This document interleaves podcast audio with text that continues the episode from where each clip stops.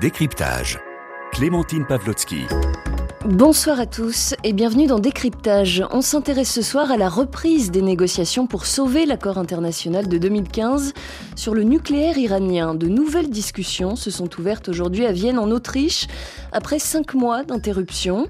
Ce texte offrait initialement à Téhéran la levée d'une partie des sanctions qui étouffent son économie et en échange, l'Iran s'était engagé à réduire drastiquement son programme nucléaire. Mais cet accord s'est progressivement délité après la décision des États-Unis de s'en retirer. C'était en 2018 sous la présidence de Donald Trump. Alors que faut-il attendre de ces nouvelles négociations? L'accord de 2015 peut-il encore être sauvé? Et que se passera-t-il si aucun compromis n'est trouvé? On en parle pendant 20 minutes avec nos invités. Bonsoir Héloïse Fayet. Bonsoir. Merci beaucoup d'être euh, avec nous. Vous êtes chercheuse au Centre des études de sécurité de l'IFRI, l'Institut français des relations internationales. Euh, vos travaux portent plus particulièrement sur les questions de prolifération et de dissuasion. Et nous sommes également en ligne avec Clément Terme. Bonsoir. Bonsoir. Vous êtes euh, chercheur associé à l'Institut universitaire de Florence, également associé à l'Institut Rassana et chargé de cours à Sciences Po Paris. Euh, je précise que vous êtes l'auteur du livre L'Iran et ses rivaux, entre nation et révolution, paru aux éditions Passé Composé. Alors très concrètement, Héloïse Fayet, quel est l'objectif de ces négociations qui sont ouvertes aujourd'hui en Autriche? Tout d'abord, l'objectif est double. Soit il s'agit de euh, sauver, comme vous le disiez, ce qu'il reste euh, du JCPOA. Donc, comme vous l'avez rappelé depuis Alors, le JCPOA, c'est l'acronyme anglais pour désigner ce fameux accord sur le nucléaire iranien signé en 2015. Oui, tout à fait. Donc, soit il s'agit de sauver ce qu'il peut rester du JCPOA, donc depuis la sortie des Américains en 2018 et puis l'interruption des négociations entre juin et, et aujourd'hui, sachant qu'il y a un obstacle majeur à cette reprise euh, des négociations et au retour au DCPOA de 2015, c'est évidemment que le programme d'enrichissement iranien s'est poursuivi depuis 2018 et encore plus euh, depuis l'arrivée d'Ebrahim Raisi, donc le nouveau président iranien, euh, donc à la présidence en juin 2021. Donc les chances de revenir au DCPOA comme il était en 2015 sont très faibles, mais il est possible éventuellement de conclure un nouvel accord et c'est probablement le sujet des discussions qui commencent aujourd'hui à Vienne. Alors les participants euh, à ces négociations, ce sont bien sûr euh, l'Iran d'un côté et en face les signataires hein, de cet accord de 2015, donc la Chine, la Russie, l'Allemagne, la France, euh, le Royaume-Uni et puis les États-Unis qui, eux, participent indirectement à ces négociations. On y reviendra dans un instant. Mais d'abord, Clément Terme, qu'attendent chaque partie prenante, l'Iran d'un côté et les autres pays signataires de l'accord, de ces négociations? Alors oui, il y a des perceptions divergentes. Il y a aussi les perceptions des pays de la région qui sont absents directement des négociations, mais qui sont désormais consultés par l'administration américaine. Je pense notamment à l'État d'Israël, euh, l'Arabie saoudite, aux Émirats arabes unis, euh, qui ont un intérêt pour ce processus de négociation. Donc les parties prenantes à l'accord, par exemple l'Iran, euh, lui, souhaite une levée des sanctions. Donc la surenchère nucléaire dont a parlé ma, collègue euh, Louise est liée, si vous voulez, à cet objectif de créer un rapport de force, de faire une sorte de chantage pour extorquer des, concessions sur euh, le plan économique. Et en même temps, il y a une crédibilité à, avoir aussi du côté iranien, à savoir que euh, plus on développe le programme nucléaire, par exemple avec l'enrichissement à 60%, euh, plus il est difficile de continuer à prétendre avoir des ambitions strictement pacifiques. Donc, euh, pour résoudre cette crise de confiance entre les parties présentes, euh, il est préférable, je pense, d'envisager une désescalade progressive avec d'abord un accord intérimaire, parce que comme ça a été dit, euh, la situation nucléaire de l'Iran est différente aujourd'hui que celle de 2015, et aussi la levée des sanctions a montré qu'elle était susceptible de varier en fonction des, des, administrations américaines, et surtout que les Européens n'étaient pas capables de résister aux pressions américaines, qui ne représentaient pas une alternative, si vous voulez, pour, l'économie iranienne euh, aux relations avec les États-Unis. Donc, pour que l'accord euh, soit de long terme, il faudrait un accord global qui inclut au-delà du nucléaire la question régionale, la question des droits de l'homme, la question balistique et des drogues. Donc ça, c'est pas envisageable à court terme. Donc à mon sens, un accord de courte durée intérimaire pourrait aussi satisfaire la Russie et la Chine, qui ont besoin d'une certaine levée des sanctions pour développer leur coopération avec la République islamique d'Iran. Alors je voudrais justement qu'on écoute euh, le président iranien Ebrahim Raisi. Ce sont des propos qui remontent au mois de septembre, hein, lorsque les pays occidentaux le pressaient de répondre rapidement, de reprendre rapidement justement les, les négociations. Écoutez sa réponse, c'était lors d'une allocution télévisée et on commente juste après. Nous avons certainement le dialogue, les discussions diplomatiques à l'ordre du jour du gouvernement, mais pas sous pression. Ces pressions, accompagnant les discussions, n'ont donné aucun résultat par le passé. Les Américains et les Européens en ont fait l'expérience. Nous ne reculerons pas d'un iota sur les intérêts du peuple iranien. Voilà, on entend le président iranien nous dire nous ne reculerons pas d'un iota sur les intérêts du peuple iranien. Euh, on comprend bien en, écoutant ce que nous disait à l'instant euh, Clément Terme que l'enjeu hein, de ces négociations pour, euh, pour le pouvoir iranien, c'est la levée de ces sanctions qui étouffent hein, son économie. Héloïse Fayet, concrètement, à quelles concessions le, pays est-il prêt? Est-il d'ailleurs prêt à faire des concessions? Parce que pour l'instant, la position du dirigeant paraît plutôt intransigeante. A priori, non, le, gouvernement iranien n'est prêt à aucune concession, et même quand il voit sa population euh, qui souffre de la soif ou de mauvaises conditions économiques, le gouvernement iranien n'hésite pas à réprimer fortement la population. On l'a encore vu récemment avec des manifestations en Ispahan qui ont été largement réprimé à cause du détournement, euh, du détournement de certaines rivières, me semble-t-il. Mais d'ailleurs, c'était vraiment euh, le, le, le, mantra euh, du gouvernement iranien. Et encore ce matin, le ministre des Affaires étrangères, Abdollahian, s'est exprimé. Rappelons qu'il est l'ancien négociateur du JCPOA, donc en 2015. Il demande et il martèle une levée vérifiable des sanctions et surtout des garanties de conservation pour être certain que le retrait américain n'est à nouveau pas lieu. Et alors cette levée euh, des sanctions, a priori, il n'en est pas question, euh, Héloïse Fayet, pour les, pour États-Unis. Euh, est-ce que ça ne risque pas, alors même si les, les États-Unis participent indirectement à, ces négociations, est-ce que ça ne risque pas justement de peser sur ces négociations, cette intransigeance affichée d'une part par l'Iran et puis d'autre part aussi par les États-Unis? Là, on peut voir éventuellement, on peut imaginer éventuellement une, euh, comment dire, une réflexion américaine qui consisterait à dire, on va lever partiellement peut-être une, toute petite partie des sanctions pour, en tout cas, essayer de sauver ce qu'il reste euh, des, des accords. Mais euh, l'administration Biden, en tout cas, s'est montrée assez, assez inflexible sur le sujet. Donc ça, non, ça, reste à voir en fonction des déclarations américaines et en fonction effectivement aussi de la volonté européenne. Donc vous l'avez rappelé, les États-Unis ne font plus partie des négociations, à Vienne. Donc des volontés européennes de se plier ou non aux, euh, aux interjections américaines.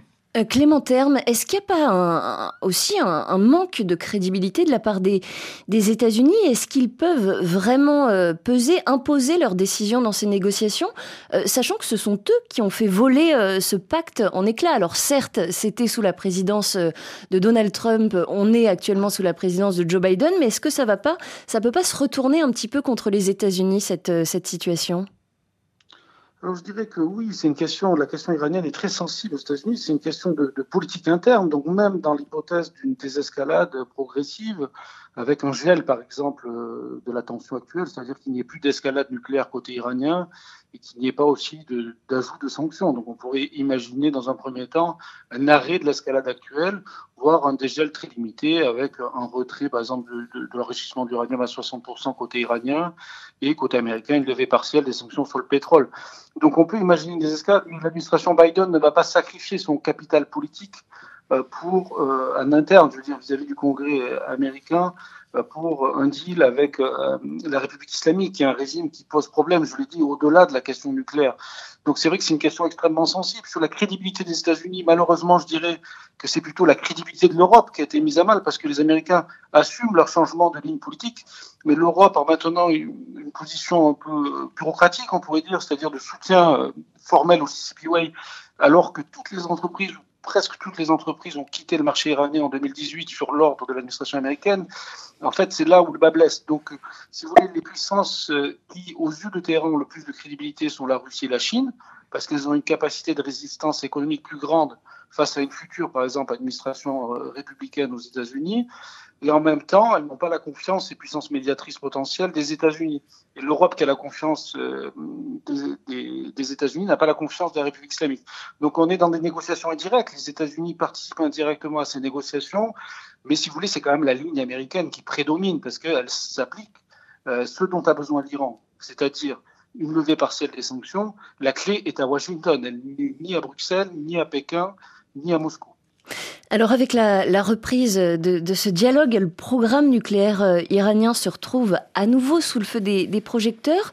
Euh, très concrètement, euh, Héloïse Fayet, où en est le pays? Alors, c'était, il faut dans, ce cas sortir les chiffres et c'est potentiellement un petit peu technique.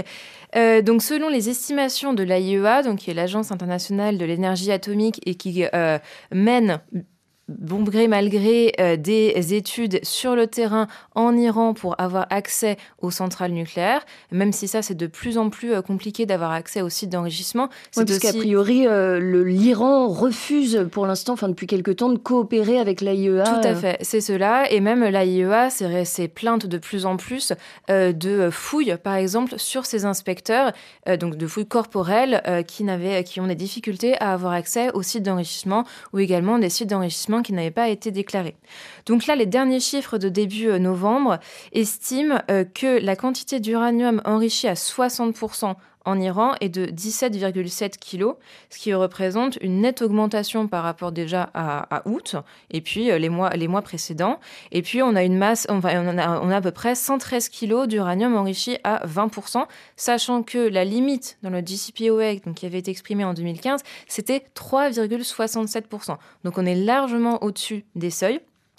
Mais rappelons que l'uranium de qualité militaire, donc celui qui peut être utilisé pour produire une, euh, une bombe, est par contre là à un enrichissement, un enrichissement de 85%.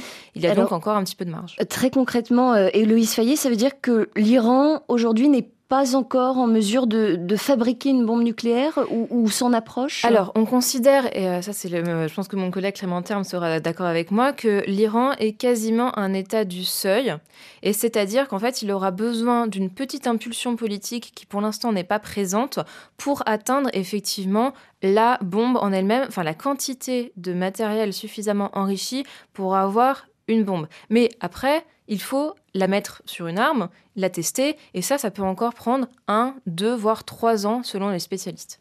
Alors Clément Terme, euh, lorsque l'Iran avait signé euh, cet accord euh, international en, 2015, le pays s'était engagé à réduire drastiquement son, son programme nucléaire.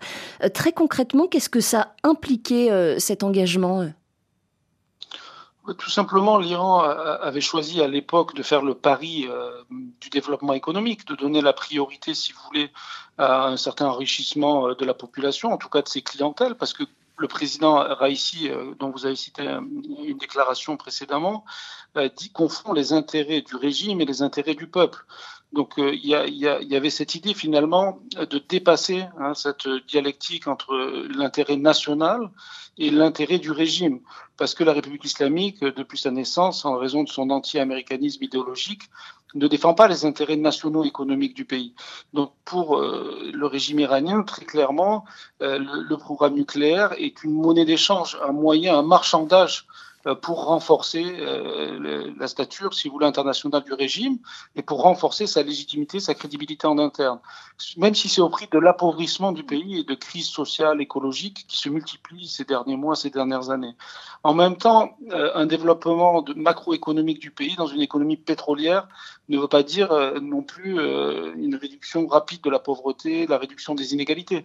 Donc la paupérisation que connaît l'Iran aujourd'hui est à la fois la conséquence du retrait américain de l'accord sur le nucléaire, mais d'abord euh, le résultat de la mauvaise gestion en interne. Donc l'idée en 2015, c'était de, dépasser euh, la crise de 2009 du mouvement vert, de la révolution des, classes moyennes, mais ce dépassement n'a pas été possible en raison des limites qui avaient mis, euh, qui a été mis à l'accord à la fois aux États-Unis et en République islamique, c'est-à-dire de limiter le champ de l'accord au nucléaire. On voit aujourd'hui que euh, pour l'Iran, un accord qui se limite à cette question-là ne permettra pas une normalisation des relations, non seulement avec les pays de la région, mais aussi avec les grandes entreprises occidentales. Euh, parce que l'Iran a besoin de ces investissements, mais ces investissements s'inscrivent dans la longue durée, peut-être 10 ans, 15 ans pour les projets de, de pétrole, comme Total en avait à l'époque. Et ça, ce n'est pas atteignable avec un accord intérimaire.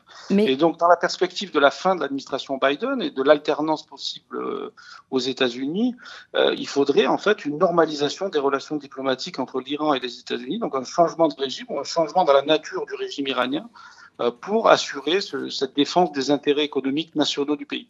Pour l'instant, ceux qui négocient côté iranien sont des bureaucrates idéologues qui souhaitent la survie du régime donc si la survie du régime passe par un accord intérimaire, on va aller vers un accord intérimaire. Mais vous imaginez le coût politique aux États-Unis pour l'administration Biden. Alors justement, c'est un régime qui est contesté par les manifestants euh, de manière quasiment quotidienne aujourd'hui, et notamment par les classes populaires, parce euh, qu'aujourd'hui ce sont les classes populaires Justement, Clément Terme, vous, vous parlez de l'administration euh, Biden. En, octobre, elle a prévenu hein, que toutes les options étaient euh, sur la table euh, pour éviter hein, justement que l'Iran ne devienne une puissance nucléaire. Je vous propose qu'on écoute tout de suite le secrétaire d'État américain, Anthony Blinken.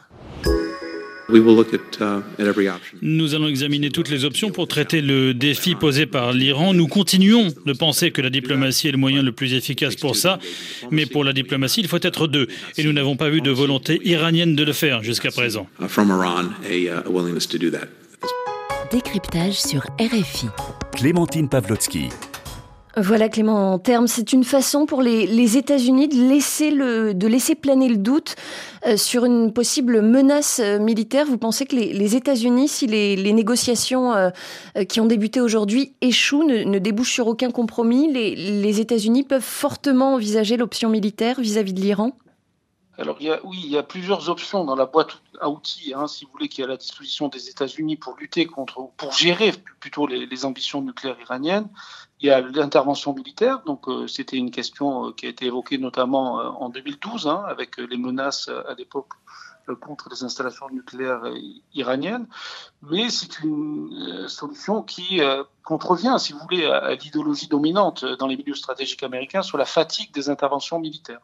Ensuite, vous avez les opérations clandestines, les, assassinats ciblés, les attaques cyber. Donc, y a, y a, des moyens quand même plus discrets hein, de, de, de confrontation euh, qui existent, qui, à mon avis, seront privilégiés avant euh, d'envisager cette option militaire, puisque l'administration Biden aussi évoque cette option pour satisfaire les alliés régionaux euh, des États-Unis, notamment Israël, parce qu'il y a le risque aussi d'une initiative israélienne contre Effectivement, nucléaires. Israël, ces derniers jours, a, mené, hein, il faut le rappeler, des, des, manœuvres militaires dans la mer Rouge avec les Émirats arabes unis et le Bahreïn, ce qui a fait craindre effectivement possible frappe israélienne contre l'Iran euh, en cas d'échec diplomatique euh, sur cette question du, nucléaire euh, iranien. Héloïse Fayet, je me, je me tourne vers vous. plusieurs sources diplomatiques parlent aussi d'un possible accord provisoire. Concrètement, à quoi est-ce qu'il pourrait ressembler cet accord provisoire? Alors, comme on l'a expliqué, ça peut être effectivement un accord intérimaire ou provisoire qui porterait soit sur techniquement donc les restrictions, les restrictions du programme nucléaire iranien, qui pourrait s'engager à arrêter son enrichissement. Après se pose effectivement la question de que faire de l'uranium, de l'uranium hautement enrichi, qui ne pourrait pas être racheté euh, par euh, par les pays voisins à cause du traité de, non-prolifération, mais un accord intermédiaire ou un accord, euh, un, accord euh, global euh, pourrait porter également, comme l'a dit Clémentin, sur le programme balistique iranien, donc celui qui permettrait d'emmener, d'emmener la bombe vers sa cible, ou sur une réflexion également sur la puissance iranienne et la présence iranienne dans les pays voisins, donc que ce soit les milices chiites en Irak ou en Syrie. Et pour conclure, il nous reste une trentaine de secondes, Héloïse Fayet. Euh, certains analystes disent que l'Iran cherche euh, aujourd'hui à gagner du temps pour euh, justement accélérer ses, ses avancées atomiques. Est-ce que c'est un scénario qui vous semble probable? Je pense qu'ils ont déjà effectivement gagné beaucoup de temps entre juin et maintenant, sous le prétexte qu'ils avaient besoin de revoir ligne par ligne le JCPOA de 2015, donc suite à un nouveau, à un nouveau gouvernement. Il est probable effectivement qu'ils continuent à gagner du temps, mais il faudra une impulsion politique pour arriver vraiment à la bombe. Merci beaucoup, Héloïse Fayet, chercheuse au Centre des études de sécurité de l'IFRI, spécialiste des questions de prolifération et de dissuasion. Merci également à vous, Clément Terme, chercheur associé à l'Institut universitaire de Florence, également associé à l'Institut Rassana et chargé de cours à Sciences Po Paris. Très belle soirée à tous sur RFI. Priorité Santé. Caroline